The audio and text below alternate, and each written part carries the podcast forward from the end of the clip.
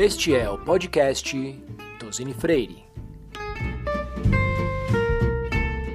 Olá, pessoal. Sou Mariana Assunção, advogada da equipe de contencioso e arbitragem de Tosini Freire, e serei entrevistadora nessa série de podcasts sobre a nova lei de improbidade realizada pelo escritório. Sejam bem-vindos.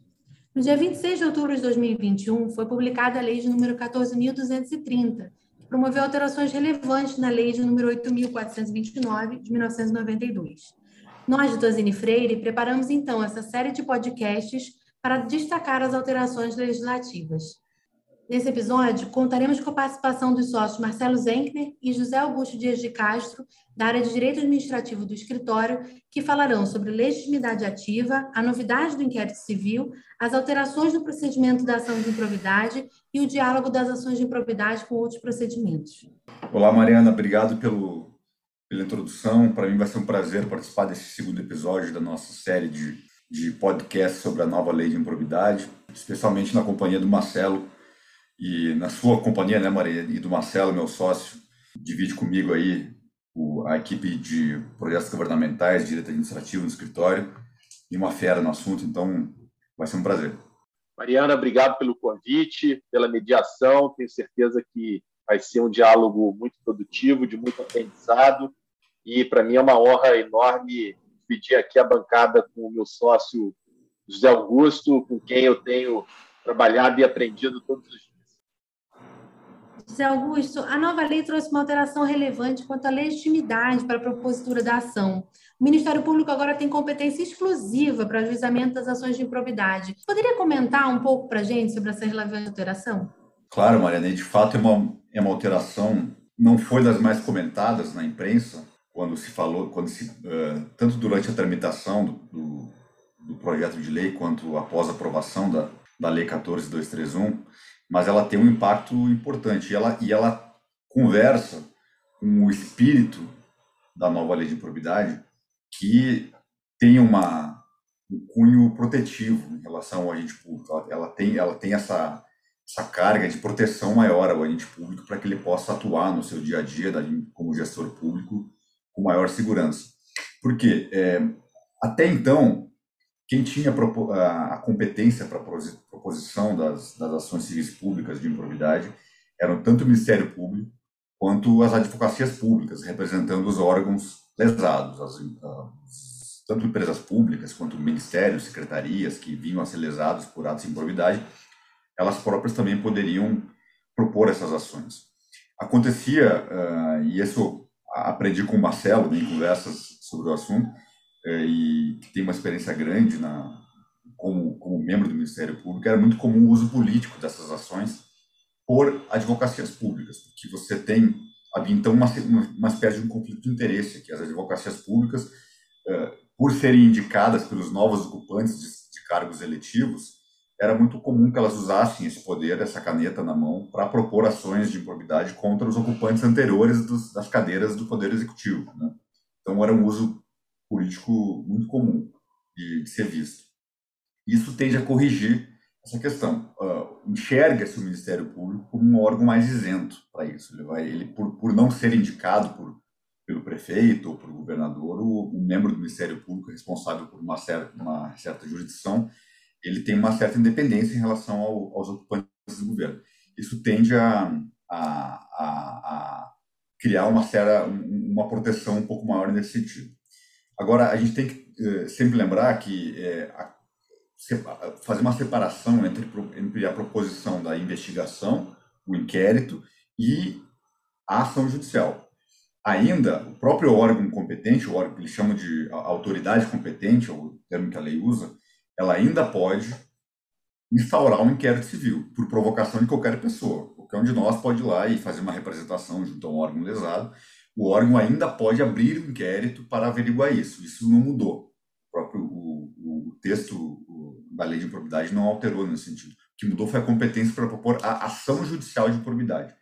Essa passou por uma alteração uh, relevante e um, isso espanca assim algumas discussões sobre competência do, das advocacias públicas que existiam antes. Me parece que é, vai dar, é, há uma maior pacificação nesse ponto e tende a, claro, gerar algum ruído, né? as advocacias públicas perdem poder e o Ministério Público ganha um poder muito grande em relação a isso. Ele pode, eventualmente, criar uma reserva de mercado aqui, fazer usar esse poder para algumas negociações que pode não ser é, um, ter um melhor resultado. Mas o fato é que é, a competência agora ficou mais restrita a um órgão que, em tese, tem maior independência em relação aos gestores públicos.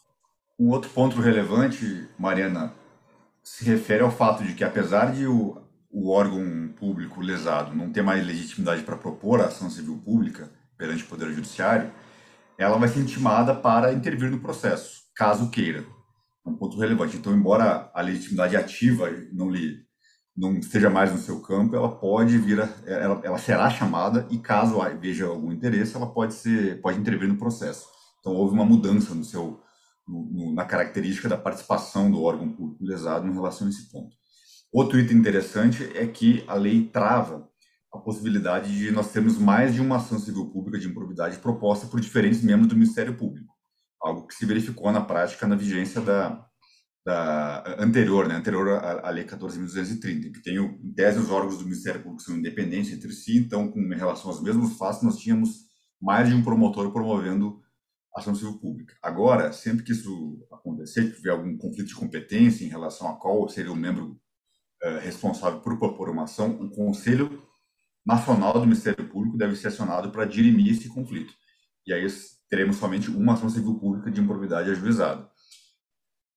Marcelo, falando sobre né, os poderes do Ministério Público, uma das alterações da nova lei é a possibilidade do Ministério Público instaurar um inquérito civil ou procedimento investigativo assemelhado. E quando trata dessa alteração, a lei fala em oportunidade de manifestação por escrito do investigado e juntada de documentos para elucidação dos fatos. Mas como se enxerga o contraditório no âmbito desse inquérito civil?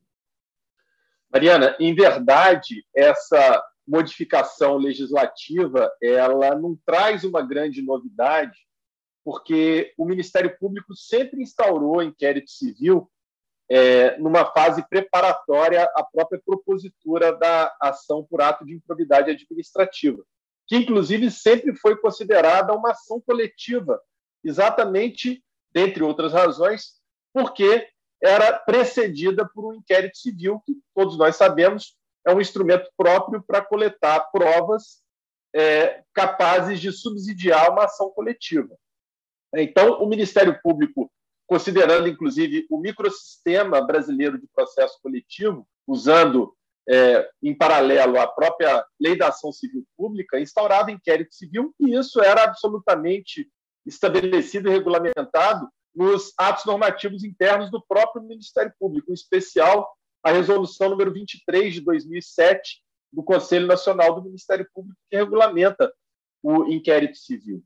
Né? E essa questão do suposto contraditório, inclusive também já estava disciplinada nos atos normativos internos do Ministério Público. Agora, é, eu não vejo como absolutamente correto dizer que nós temos, doravante, contraditório no inquérito civil, porque o contraditório ele iria pressupor, naturalmente, que numa tomada de depoimento de uma testemunha que está sendo ouvida no bojo de um inquérito civil, o presidente do inquérito civil, ou seja, um promotor de justiça ou um procurador da República, tivesse que intimar o advogado do investigado para ele se fazer presente ao ato de tomada de depoimento e, inclusive, formular perguntas à testemunha que está sendo ouvida. É, também iria pressupor, por exemplo, a formulação de quesitos e indicação de assistentes técnicos nas perícias que são realizadas pelo Ministério Público. Isso não acontece. O que nós temos, isso já acontecia antes, é uma imposição no sentido de que o investigado seja ouvido antes da conclusão do inquérito civil. Isso eu considero, diga-se de passagem, muito salutar, porque o objetivo do Ministério Público não é punir quem quer que seja. O objetivo do Ministério Público é chegar a, o mais próximo possível da verdade real. E se, por um acaso, o investigado, dentro de um espírito colaborativo, pelo seu advogado, quiser trazer elementos aos autos do inquérito civil, isso quanto melhor é para o Ministério Público, que inclusive vai qualificar melhor a prova que está sendo produzida no inquérito civil. E já vai ter, inclusive, é, essa feição de ser submetida ao crivo da parte contrária. Eu, particularmente, apesar de não existir um contraditório dentro do inquérito civil, eu sempre dei a oportunidade aos advogados, quando eles tomavam conhecimento de alguma oitiva que eu iria fazer, sempre dei oportunidade aos advogados fazerem presentes, inclusive inquirir as testemunhas. Para mim, não existe nenhum embaraço nisso, eu acho que isso qualifica a prova e fortalece, inclusive, a posição do Ministério Público no momento da propositura de, da ação. Inclusive porque imagine que essa testemunha venha a desaparecer no futuro. Isso acontece muitas e muitas vezes, dada a demora da ação por ato de improbidade. Se o advogado tiver participado da inquirição ao longo da instrução, vai ser essa prova considerada, inclusive, como submetida ao crime do contraditório da ampla defesa. José Augusto, é, seguindo essa tendência de buscar consenso nos litígios com a administração pública, a nova lei agora trouxe requisitos e disciplinou a celebração do acordo de não persecução civil. Você poderia comentar os pontos mais importantes dessa regulamentação? Mariana, a possibilidade de acordo com a administração pública não é exatamente uma novidade já há um bom tempo. Então, a, a lei de improbidade está chegando atrasada no, nessa festa aqui, né? A coisa já está rolando há algum tempo. E se a gente fizer uma retrospectiva aqui, a gente pode, vai ver que desde lá do 1990, com a aprovação do Código de Defesa do Consumidor, essa lei já introduziu na lei das ações civis públicas a possibilidade da celebração dos famosos TACs, né, os, os termos de ajuda de conduta, que então já estão aí na praça desde há pelo menos 30 anos. Depois veio a possibilidade dos acordos de leniência uh, em matéria concorrencial, introduzidas pela Lei 12.529, em 2011, a Lei Anticorrupção, aprovada em 2013, entrou, que entrou em vigor em 2014, também passou a prever os acordos de leniência. A Lei 13.655, que atualizou a, a Lei de Introdução às Normas de Direito Brasileiro, também é uma forma de incentivo a soluções consensuais. A Lei de Mediação também previu os, os termos de autocomposição e, finalmente, a lei de improbidade administrativa, agora ajustada, ela já, na aprovação do pacote anticrime, em 2019, já tinha sido introduzido na, na lei de improbidade, a lei 13.964, a, a, a, ideia da celebração de um acordo de não persecução civil, mas era algo muito lacônico. Falava simplesmente que as ações de que trata esse artigo admitem celebração de acordo de não persecução civil. Ponto. Nada mais que isso. O que a lei nova fez foi destrinchar essa, essa possibilidade. Eu acho que isso foi muito positivo. A, a gente ganha é, é, mais em termos de clareza sobre o que pode e o que não pode ser feito em, em termos consensuais envolvendo matéria de improbidade. Primeiro, é, como requisitos, você mencionou bem que ela trouxe alguns requisitos, coloca dois como principais. Primeiro, ele precisa prever o integral ressarcimento do dano, e segundo, a reversão à pessoa jurídica lesada da vantagem devida obtida. Então, aqui, primeiro, uma observação que eu acho que preveu-se uma oportunidade, que eu acho que a, a questão do ressarcimento do dano poderia também ser matéria de acordo, de negociação. Hoje, mesmo uh, com a aprovação da lei, ainda ficou essa ideia de que o dano precisa ser integralmente ressarcido. Não se pode negociar em matéria de dano. Só se negocia em matéria de sanção, em matéria de multa. Isso trava muitos acordos, né? Que o cálculo do dano é algo muito aberto, conceito muito fluido, difícil de determinar e, de fato, é, isso gera muita insegurança. Também se perdeu a oportunidade de colocar a questão da alavancagem investigativa no acordo de leniência lei de corrupção, por exemplo, a, o, a empresa leniente, chamada, eh, chamada assim, para assinar um acordo, ela tem que trazer elementos investigativos, elementos que vão ajudar o Ministério Público a buscar outros envolvidos no ato ilícito. Aqui não precisa. Não é, não é, isso não é um requisito da nova lei. Então é algo, é algo determinante. Basta eu fazer um acordo que preveja ressarcimento do dano, redução uh, da penalidade, isso já vai já, já estão em tese cumpridos os requisitos. É, outros pontos interessantes previstos na lei é que precisa ser feita a oitiva do órgão uh, federativo lesado, digamos que seja ou a Petrobras, ou a Eletrobras, ou alguma outra empresa pública, órgão público tem que ser ouvido. É, o Ministério Público é, precisa passar por uma aprovação do Conselho Superior do Ministério Público para que isso, o acordo seja assinado e tem que ser ouvido o Tribunal de Contas. Esse é outro ponto que foi é, é, objeto de algumas críticas, dizendo que isso pode travar muito as negociações, porque o Tribunal de Contas costuma ser muito rigoroso nas negociações sobre uh, uh, danos, especialmente os cálculos, e também costuma demorar para dar resposta. Isso seria visto como um ponto para é, atrapalhar um pouco a celebração dos acordos em matéria de improbidade.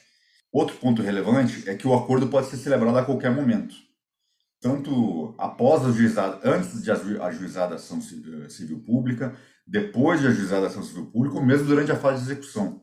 É bem amplo o campo é, é, aberto em termos de timing, né, para que o acordo seja assinado. Isso é algo é, realmente interessante. A empresa ou a pessoa física ou jurídica envolvida, ela vai ter um bastante tempo para pensar e vai poder evoluir, ver a forma como o caso evolui para ver se faz acordo ou não. não. Não é mais uma questão de uma aposta, né, que você tem que fazer ou faz no começo ou não faz mais. É um pouco é, é, diferente. É, também as negociações elas só podem ser fechadas com o Ministério Público. Não se admite a celebração de acordo com outros órgãos.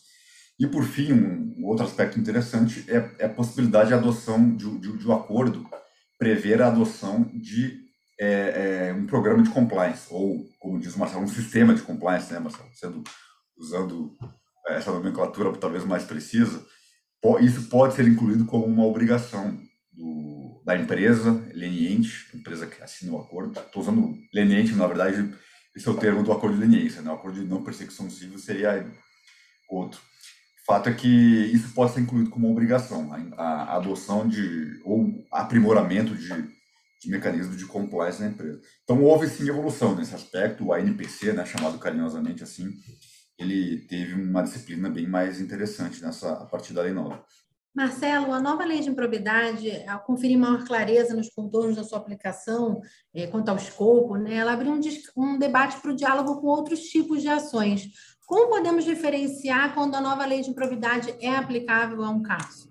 Mariana, eu acho que o diálogo mais importante que a nova lei fez questão de estabelecer é o diálogo com a lei anticorrupção empresarial, a Lei 12.846, que prevê um regime de responsabilização próprio para pessoas jurídicas. É, eu fui membro do Ministério Público durante 22 anos e se você fizer uma pesquisa no histórico de ações que eu ajuizei, você vai ver que muitas e muitas vezes eu promovi ações por ato de improbidade administrativa em desfavor de pessoas jurídicas, de empresas.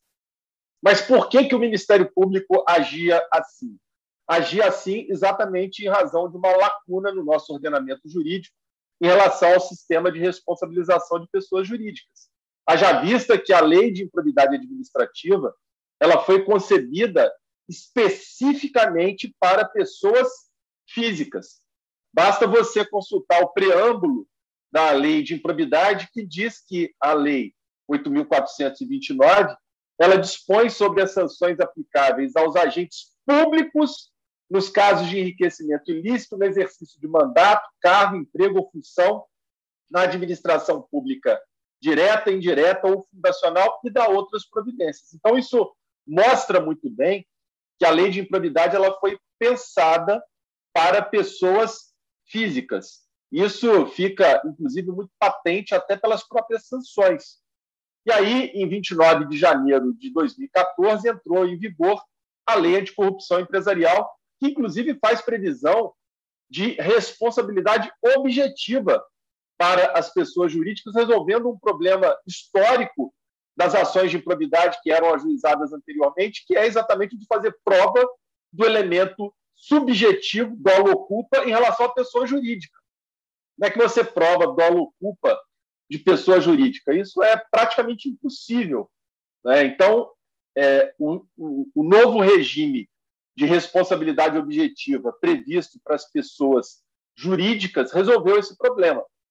Só que a nova lei 12.846 entrou em vigor e muitos membros do Ministério Público continuaram seguindo é, na sistemática antiga, processando, inclusive, pessoas jurídicas por ato de improbidade administrativa, mesmo já na vigência da Lei 2.846.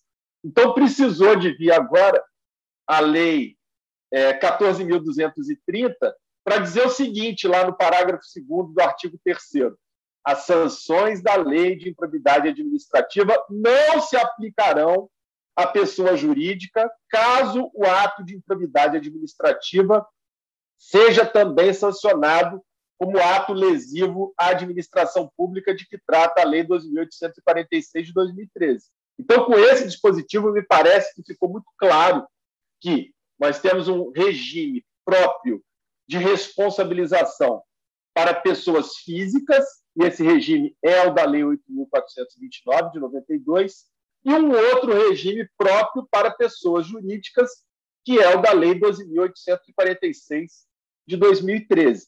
Se nós fizermos uma leitura é, do parágrafo 7 do artigo 12 e também do parágrafo 1 do artigo 3, nós veremos que a lei deixa em aberta uma possibilidade de a lei de improbidade ser aplicada também contra pessoas jurídicas, mas apenas e tão somente, na minha opinião, em caráter subsidiário. O que significa isso?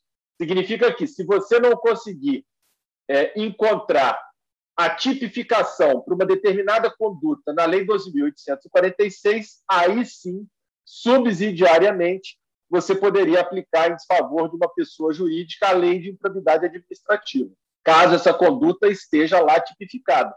O problema aqui é que nós vamos encontrar uma situação tanto quanto é, inusitada, porque eu, sinceramente, já parei para pensar bastante nessa subsidiariedade e eu não consigo pensar nenhuma hipótese de não enquadramento na lei de corrupção empresarial que se enquadre na lei de improbidade administrativa.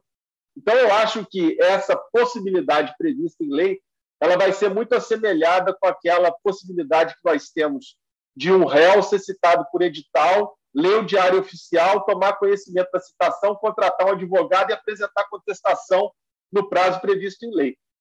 O que a gente sabe muito bem que não acontece na prática. Né? Então, eu acho que vai ser muito nessa linha. Mas o que é importante é que é, a Lei 14.230 veio e trouxe assentamento agora legislativo em relação a essa dicotomia entre os regimes de responsabilização de pessoa física e de pessoa jurídica. Obrigada, Marcela José Augusto, pela participação. Também agradecemos aos nossos ouvintes que nos acompanharam até aqui. Não percam os próximos episódios disponíveis no Spotify e Anchor e não deixem de seguir esta e outras novidades em nossos perfis no LinkedIn, Facebook e Instagram.